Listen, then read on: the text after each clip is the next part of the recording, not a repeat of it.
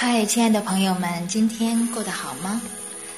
这里依然是上医和和，我是您的朋友赵爽，很高兴在北京问候您。今天的北京呢，天气是阴阴的，因为昨天晚上啊下了一晚上的雨，但是气候还是非常凉爽的。嗯，那今天呢，想和大家分享的文章是：你还在吃鬼食吗？啊，刚拿到这个录音稿啊，我就突然想起来，韩国有一部电影叫做《瑜伽学院》，那感兴趣的朋友们可以去看一下。啊，它里面也是讲了，就是在不同时间段呐，饮食啊，然后一些不同的能量体啊相关的这些内容，呃，稍微有一点恐怖片的色彩，但是啊，揭示了非常非常深刻的人生哲理。啊，OK，那下面呢就开始我们今天的分享。你还在吃鬼食吗？俗话说，早餐是天食，午餐是人食，而晚餐是鬼食。因为早上我们的胃最活跃，吃早餐是顺应天道，所以早餐必须要吃好。那白天呢，比较消耗我们的体能，人也很容易饥饿，所以午餐被称为人食，就是要吃饱。晚上人体逐渐进入睡眠的状态，传说中中阴魂呢也是开始活动的一个时间段，所以晚餐就被称为是鬼食。现代人经常是在晚上十点之后呢大吃大喝，无节制的摄取鬼食，结果对身体造成非常大的伤害。这种吃法就是活生生的将你拖入地狱的魔鬼。吃鬼食会造成哪些危害呢？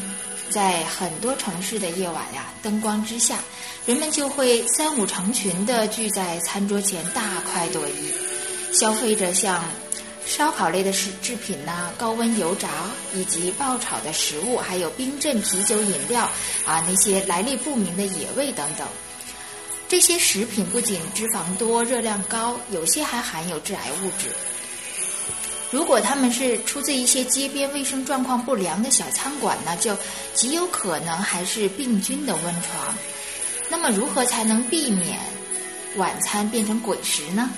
那么，养生专家给了我们如下的建议：第一是要快吃早吃。这里所说的快吃啊，就是相对而言的。如果你一边喝着小酒，一边无休止的闲聊，那就是慢吃。一般情况下呀。吃的越久，就会吃的越多，而且离睡眠时间越近呢，对身体的危害也就越大。啊，所谓的早吃呢，就是说吃晚餐的时间要离我们睡觉的时间是越长越好的。